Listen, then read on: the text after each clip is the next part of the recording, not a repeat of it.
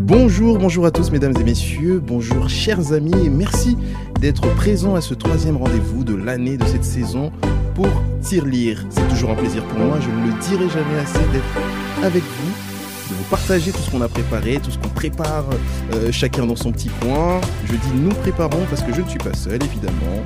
La Team Lire, la joyeuse, la fine équipe avec en premier Melvin à qui je dis bonsoir. Salut mec, comment vas-tu? Toujours très en forme quand vous êtes là. oh, C'est gentil ça. Commençons déjà par ce dont tu vas nous parler aujourd'hui.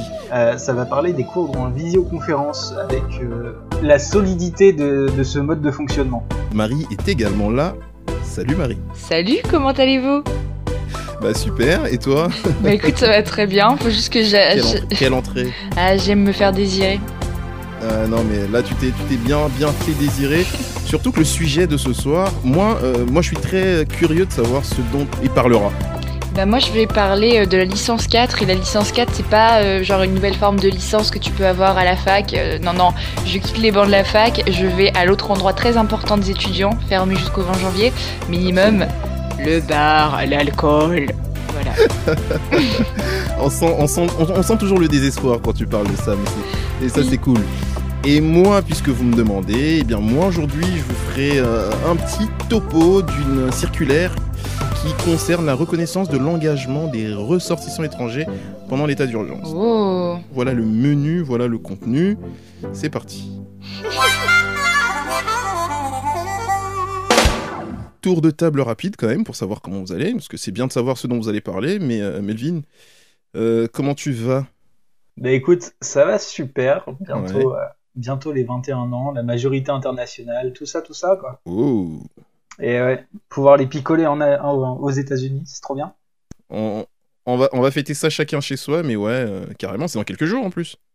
Oui, c'est ça, exactement, le 7, et comme tu t'en rappelais si bien. Oh, bah, bien sûr, bien sûr. Bah, ça, ça s'annonce confiné, comme tout le monde. Eh, ça va. En vrai, je pense que cette année, les gens qui n'ont pas fêté leur anniversaire confiné, faut leur distribuer une médaille. Parce que vraiment, la majorité des gens l'ont fêté confiné, en fait. C'est vrai, bah, sauf si t'es né le 11 mai. oui. Ou le 12. Ce qui n'est pas ton cas, Marie. Eh non, moi je l'ai fêté confiné, c'était sympa. Au mois d'avril. Euh, oui. Sinon, comment vas-tu? Quelle nouvelle de ton côté? Oh, bah moi je passe toujours ma vie confinée, j'en ai un peu marre, je, je dois l'avouer, j'en ai un, un, peu marre d'être confinée et ouais. euh, de faire mes cours à distance, mais c'est très rigolo, hein. on rigole bien, euh, comme va expliquer Melvin, j'imagine, dans sa chronique sur euh, les cours en ligne. Mhm. Mmh. Mais euh, voilà, et actuellement là je suis en recherche d'un stage, euh, donc je dois faire plein de lettres de motivation. J'ai un peu envie hein, de mourir à l'idée, mais ça va aller. Euh, mourir à l'idée. C'est un peu. Oui, je sais, je suis une personne très extrême. C'est hein. le rêve Voilà. d'une vie. Euh, très ça. bien, bah écoutez, on va pouvoir démarrer. Donc, euh, Melvin euh, court par visioconférence. Euh, alors, on sait que c'est pas accessible à tout le monde. On sait que c'est pas forcément tout le monde qui hum, est en mesure de suivre, parce qu'on sait qu'il y a ce qu'on appelle la fracture numérique. Est-ce que tout le monde est en mesure de suivre les cours? Alors non.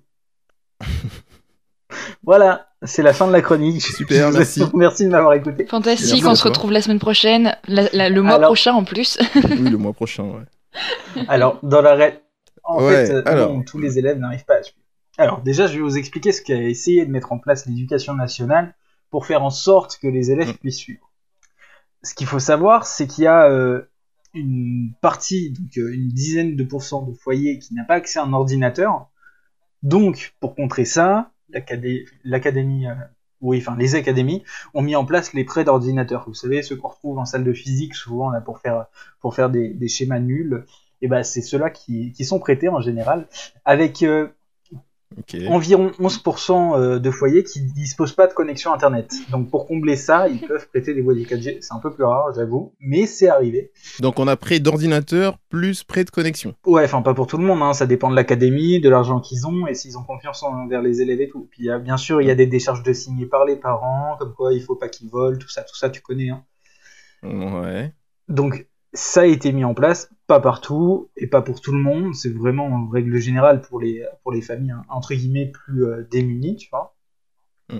Il y a euh, également, pendant ce second confinement, des, un partenariat qui a été mis avec la, la plateforme Zoom. Ils ont, euh, pour l'éducation nationale, l'interdiction d'utiliser Discord, qui est pourtant une plateforme très cool pour suivre des cours, mais ça, a été, ça a été interdit. D'accord. Alors, la raison, c'est potentiellement euh, les, les, personnes, comme vous avez peut-être pu le voir sur les réseaux sociaux, qui s'amusaient à, entre guillemets, troller. Donc, pour mm. ceux qui, ne savent pas ce que ça veut dire, c'est en gros euh, faire des blagues. Ouais, voilà, c'est ça. Ils débarquaient pendant les cours et ils faisaient euh, bah, toutes sortes de blagues. Euh, enfin, voilà, toutes sortes de blagues, tout simplement. C'était drôle. Ouais, en vrai, il y en a, ils étaient pas mal. Hein. bon, puis, à mon avis, il y a certains profs, tu vois, pour qui ça dérangeait pas, puis, puis ça, ça changeait les idées quand même, quoi. Il y a euh, également du décrochage scolaire, à savoir que 77% des enseignants euh, d'école primaire, qui sont ceux qui vont le moins être sur euh, justement les cours en visioconférence, qui vont plus avoir les cours avec les parents, qui, qui, qui considèrent que les élèves ont appris de manière satisfaisante. Donc c'est plutôt positif. c'est un résultat au-dessus de la moyenne, mais euh, il y a quand même 33% des enseignants qui considèrent que c'est pas satisfaisant. Quand on retourne le truc, c'est un peu moins joyeux. Et euh, il y en a 68% pour les collèges et lycées qui, considèrent que c'est satisfaisant, ce qui reste pas assez à, mon goût. Hein. Et euh, du côté des, parents, ça reste très mitigé aussi. 66% des parents considèrent que le niveau d'apprentissage, lui, a été maintenu. Mais en réalité, il y en a que 41% qui pensent que leur élève a, progressé dans les apprentissages. Donc en fait, si tu veux, il avait déjà les bases, en gros, il a juste exercé les bases, quoi, tout simplement. Ok. Et ça ça, ça, concerne plus le premier confinement, du coup, parce que là, pendant le second confinement, enfin le deuxième en tout cas, parce qu'on peut-être qu'il y aura Bah, du coup, on n'a pas euh, encore exactement les statistiques, comme il n'est pas fini, tu vois. C'est un peu compliqué. En même temps, ça, touche plus les étudiants, parce que collège et lycée, ça y est, eux, ils ont, ils ont repris. En effet, euh, en effet, mais par contre, euh, ce, qui, ce, qui, ce qui concerne justement les, les, les étudiants, c'est que bah, eux, déjà, ils vont être euh, tout seuls, tu vois, vivre seuls, en règle générale. Hein. Mm. Dans les appartements, par exemple, les appartements du Crous, que je connais bien, c'est pas très grand, c'est pas hyper joyeux, puis tu te fais vite chier, quoi, hein, clairement. Enfin, je sais pas ce qu'en pense Marie, qui est étudiante, qui pourrait peut-être donner son avis pour le coup. En fait, je trouve que les cours à distance, c'est vraiment si t'es une personne très rigoureuse, très habituée et tout, qui a vraiment beaucoup d'habitude, ça le fait. Genre, moi, je trouve que, enfin, bon, moi, euh, tu me donnes une routine et ça va, je m'y fais un peu vite. Mais je sais qu'il y en a plein dans ma classe qui décrochent, il y en a qui ont des problèmes de connexion, des problèmes d'ordi. Donc, pareil, la fac essaie de mettre à disposition, mais bah, ça reste la fac, donc euh, vous imaginez les moyens qu'ils ont, c'est pas, c'est pas foufou. Et puis, et puis même, des, même des, des problèmes de confort, juste. Mm. Bon, euh, tu vois, Melvin, tu parlais des des, chambres en, cité, en, résidence universitaire. Exactement. Pour ceux qui ont le minimum, c'est-à-dire 9 mètres carrés, euh, attends, ça veut dire que tu passes quand même toute ta vie euh, dans un 9 mètres carrés, quoi. Où tu... Dans, dans, dans la taille d'une chambre, quoi, tout simplement. Bah, en chambre, il y a des chambres quand même plus grandes. Euh, ça va, respecte. ça va, ouais, ne non, mais pas que ta vie, c'est la vie de tout le monde. non, non, mais ce que, je, ce que je veux dire par là, tu vois, c'est que 9 mètres carrés, c'est la taille minimale pour être considéré comme une pièce de pour dormir. Ah oui, clairement. Bah, avec un lit, euh, en plus avec un lit, euh, une personne quoi. Donc, euh, Ouais, c'est ça. Sachant, qu'en plus, pardon. Non, non, vas-y. Mais surtout sachant qu'en plus au Crous, bon, la Wi-Fi c'est pas non plus la fibre, hein, donc j'imagine qu'en plus ils ont des galères de ce point de vue-là. Et je pense que c'est aussi pour ça que beaucoup d'étudiants sont restés chez leurs parents, mais il y en a aussi bien. Enfin, Ceux qui peuvent. Enfin, il y a aussi des, bah, il y a ceux qui peuvent et surtout dans quelles conditions parce qu'il y en a aussi bien bah il y a peut-être des enfants des gens de, bas âge juste tout le temps du bruit qui fait qui font que t'as pas des bonnes conditions pour travailler en fait. Donc euh, c'est compliqué. Alors pour le coup par rapport au, au premier confinement euh, selon l'Union nationale lycéenne il y en a il y a 18 18% pardon, des élèves qui déclarent avoir renoncé à suivre un cours en ligne et il y a 22,7% qui déclarent qu'un cours en ligne a été annulé suite à des problèmes techniques. Pour rebondir sur ce que disait Marie, c'est qu'en fait, euh, on n'a pas appris des erreurs en soi, tu vois. Euh, parce que là, Marie, euh, ce que, tu disais au niveau des problèmes techniques, des, de l'inconvénient justement de la connexion Internet, etc., ça concerne également le deuxième confinement. Ok. super Super, Melvin, merci beaucoup. Donc finalement, on se dit que, enfin, c'est vrai qu'il y a eu quelques décrochages quand même. Euh, alors, ça a été partiellement résolu parce que les lycéens, en, tout cas, résolu pendant le second confinement, parce que les lycéens, les collégiens ont repris le chemin de l'école. Voilà, exactement. dans quelles conditions, ça, ça reste discutable, mais, euh, mais au moins, euh, la question ne reste plus qu'aux étudiants. Ce qui reste important quand même. Ah, tout à fait, tout à fait. De toute façon, ils sont privés et de cours et de bars. c'est quand même pas c'est quand même pas simple. Hein. C'est plus des étudiants, quoi. Encore, on leur laisserait les bars, ça serait bon. Alors, euh, reconnaissance de l'engagement des ressortissants étrangers pendant l'état d'urgence. Il s'agit d'une circulaire que Marlène Schiappa, Marlène Schiappa qui est?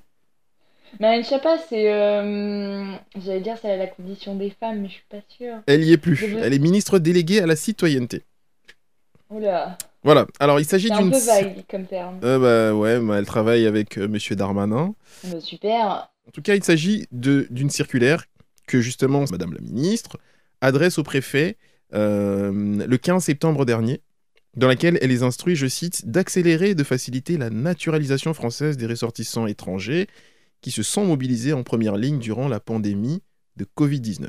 En gros, ça va être tous ceux qui qui ont aidé la médecine, je suppose, par rapport, euh, par rapport à la Covid.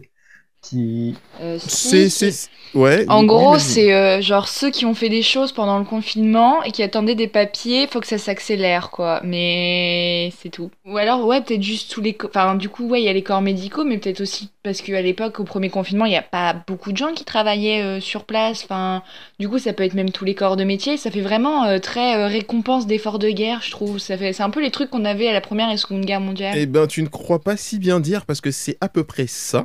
En des termes simples, euh, les étrangers légalement, il s'agit hein, des, étrangers légalement établis en France et qui souhaitent obtenir la nationalité française.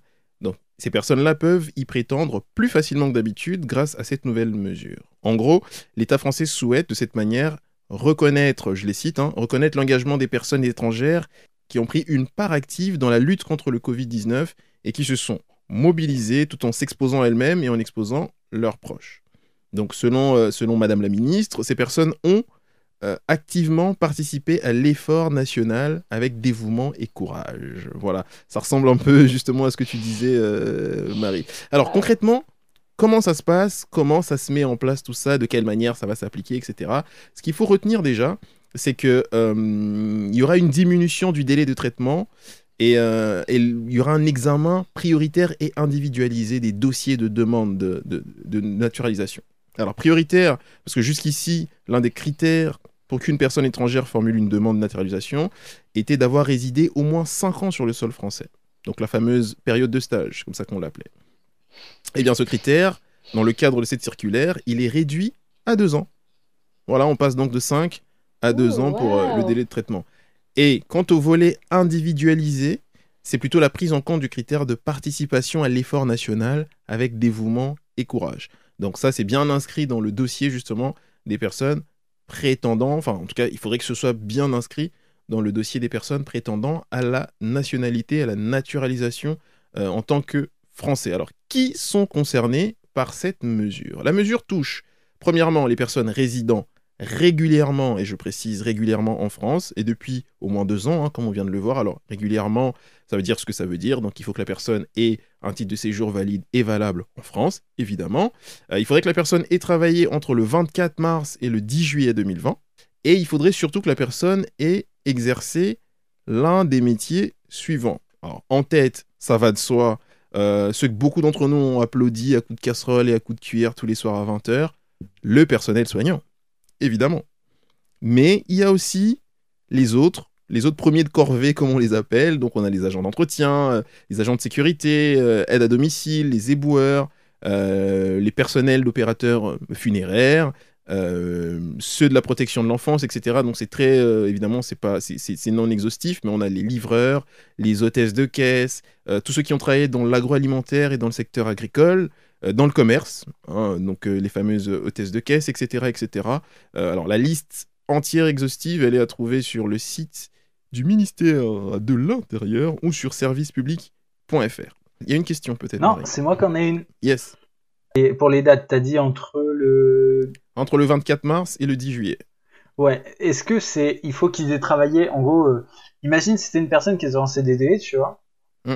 Que le contrat s'arrêtait, euh, genre, euh, je sais pas, mi-mai, un truc comme ça. Est-ce que c'est pris en compte quand même dans, dans, dans, dans cette circulaire ou euh, faut vraiment qu'il ait travaillé toute la durée du, du truc? Bien sûr, je compte hors vacances, hors congés payés, etc. Tu vois, mais est-ce que c'est pris en compte ou pas le- les personnes qui ont travaillé, entre guillemets, qu'à moitié du confinement? Alors, de mon point de vue, et selon ce que j'ai pu, euh, j'ai pu avoir comme information, euh, il suffit d'avoir travaillé pendant cette période, que ce soit une journée ou deux. Maintenant, la décision, dans tous les cas, l'appréciation reste euh, aux services préfectoraux. hein. Euh, euh, C'est-à-dire Oui, que euh, on le verra par la suite. La personne fait une déclaration, enfin, elle demande une attestation à son employeur, elle fait remplir une attestation parce qu'il faut télécharger euh, une attestation, la faire remplir auprès de son employeur, euh, qui atteste que tu as travaillé pendant cette période, que tu as pris effectivement des risques, etc., etc., pour que ce soit joint à ton dossier.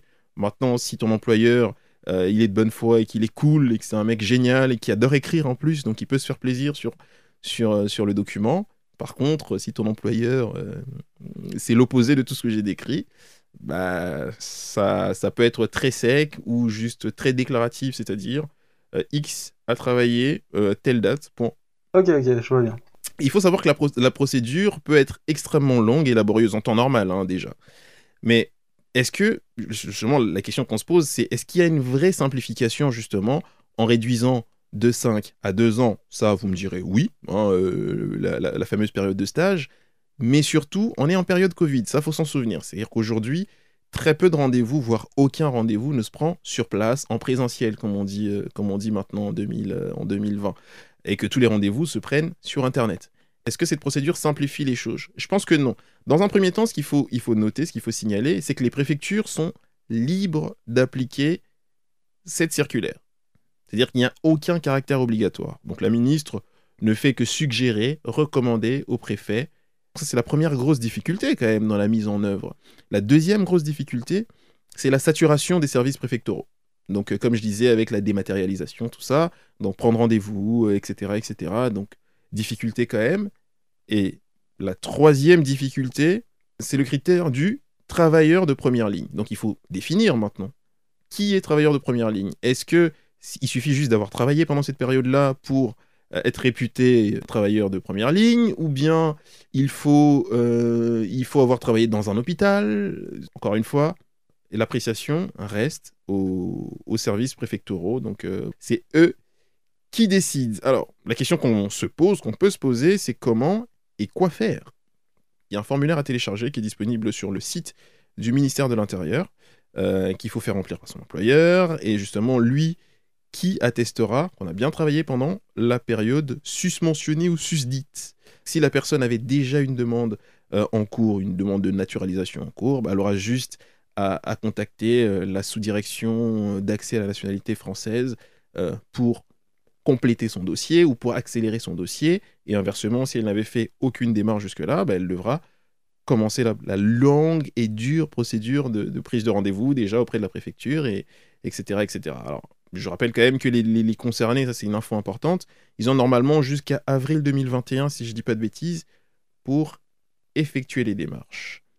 Et pour marquer le coup, alors ça c'est très intéressant, en même temps rigolo, euh, la ministre souhaite quand même offrir un caractère solennel avec manifestation et compagnie et tout le, tala- et, et tout le tralala à toutes les naturalisations. Il y aura euh, manifestation avec remise euh, des symboles de la République, du drapeau, etc. Pour justement... euh.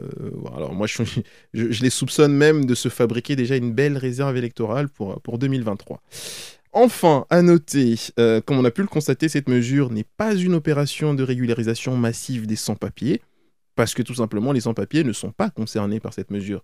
Bien que, bien qu'ayant pour beaucoup d'entre eux d'ailleurs hein, aussi été au front pendant cette période, euh, mais bon, ils ne sont pas concernés parce que, encore une fois, comment, en étant sans, sans papier, on peut prouver qu'on a travaillé C'est beaucoup trop compliqué. Donc voilà, alors ça en inquiète certains, mais ça en rassure beaucoup d'autres. Suivez mon regard.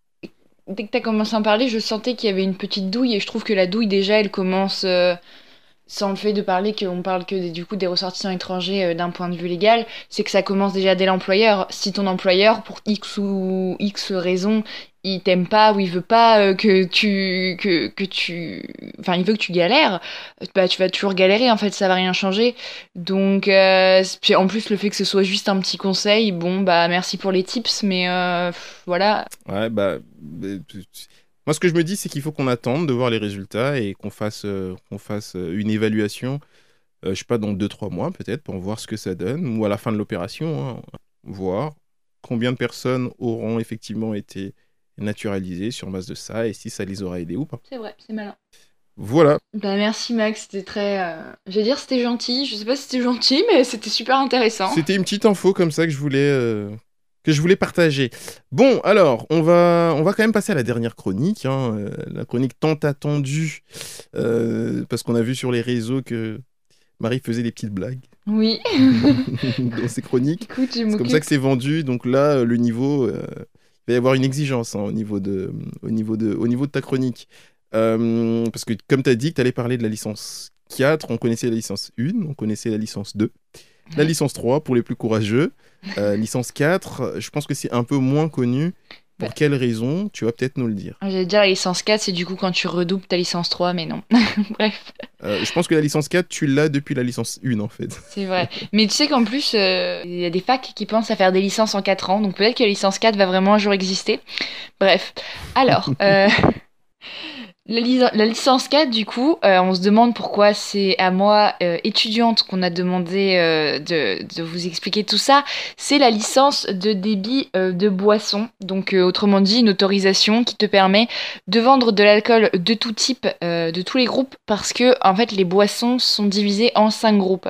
Donc tu as le premier groupe, c'est le groupe inoffensif, c'est le groupe bah, sans, alcool en fait, donc vous mettez globalement beaucoup de choses dedans. Ensuite on a les groupes... euh, 2 et 3 avec les alcools doux. La bière, le vin, on a le cidre, l'hydromel, etc. Les liqueurs à moins de 18 degrés. Bref, les choses qui ne sont pas censées nous taper trop dessus, on va dire. Et de l'autre côté, on a les alcools qui sont dits forts, le rhum, le tafia, les alcools à distiller, euh, les autres boissons euh, alcooliques. J'adore dire que les boissons sont alcooliques parce qu'on a tous euh, une autre idée de ce mot. Mais voilà, les trucs qui sont très forts, euh, whisky, euh, vodka, etc. euh, tout ce qui nous fait un peu tourner en soirée. Voilà. Et oui, du coup, on parle de bars et de restos. À défaut de pouvoir aller dedans, on aime tour- tour- tourmenter les gens ici. Cette licence, elle est nécessaire pour ceux qui vendent de la- de l'alcool sur place, mais aussi pour ceux qui le font à, à emporter, en fait, donc euh, les débits de boissons. Et euh, c'est là que l'on adore l'administration française, parce que pour les deux, il y a deux licences différentes. Donc tu as la licence, la super licence, on va l'appeler, c'est ceux qui peuvent vendre de l'alcool sur place, parce que si tu vends sur place, tu peux aussi faire à emporter. Voilà, c'est pour ça que parfois euh, tu peux repartir avec ta boisson euh, parce que le bar il ferme, parce qu'il a le droit de Mhm. faire ça, il va pas finir en prison. Alors que le monsieur ou la madame qui fait que de la vente à emporter, elle, elle, a- elle, elle a la petite licence, elle peut pas euh, de faire de boisson sur place. Ça paraît logique, hein, mais moi je ne comprends pas la logique d'avoir deux licences différentes. Bref.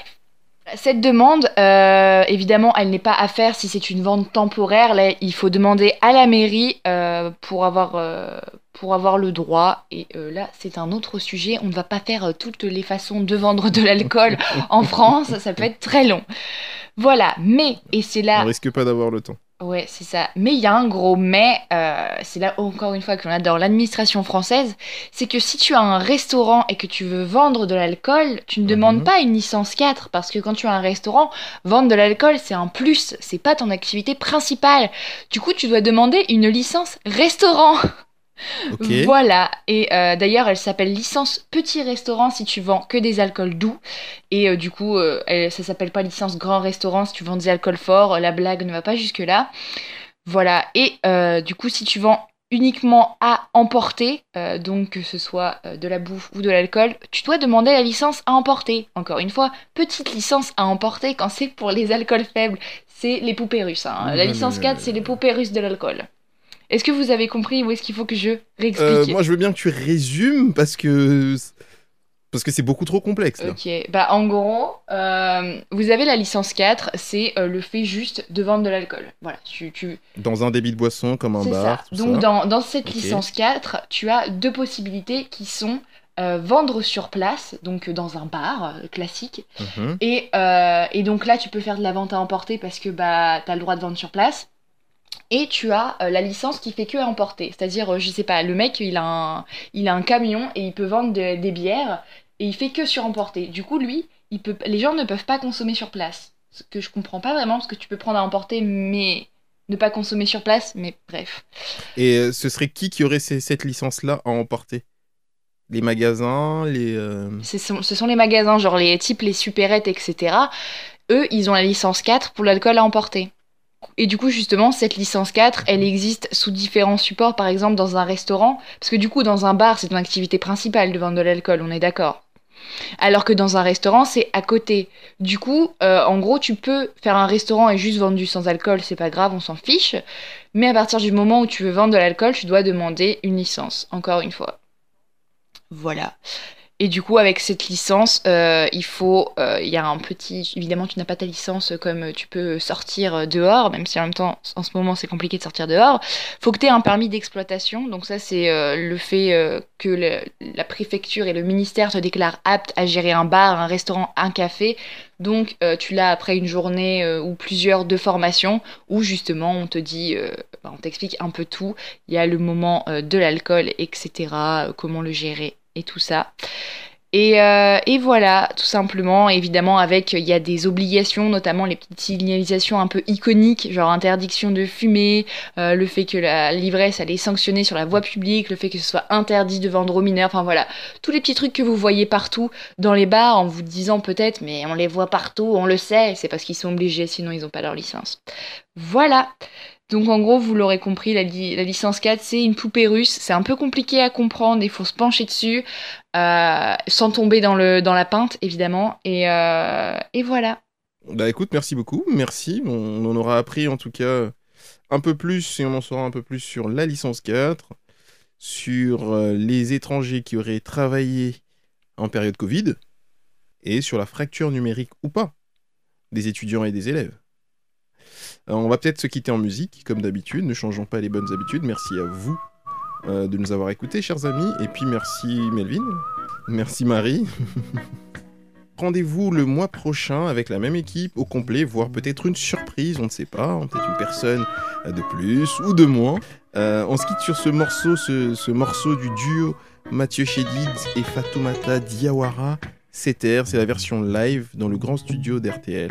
Rendez-vous le mois prochain. Ciao. souviens-tu Ce bel instant perdu dans Paris qui n'est plus.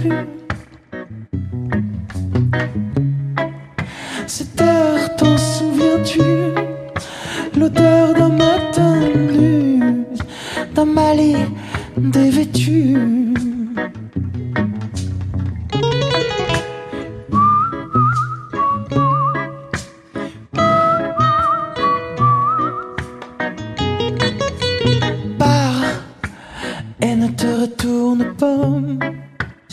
Fois qu'une chose est sifflée, un morceau de ta vie est passé.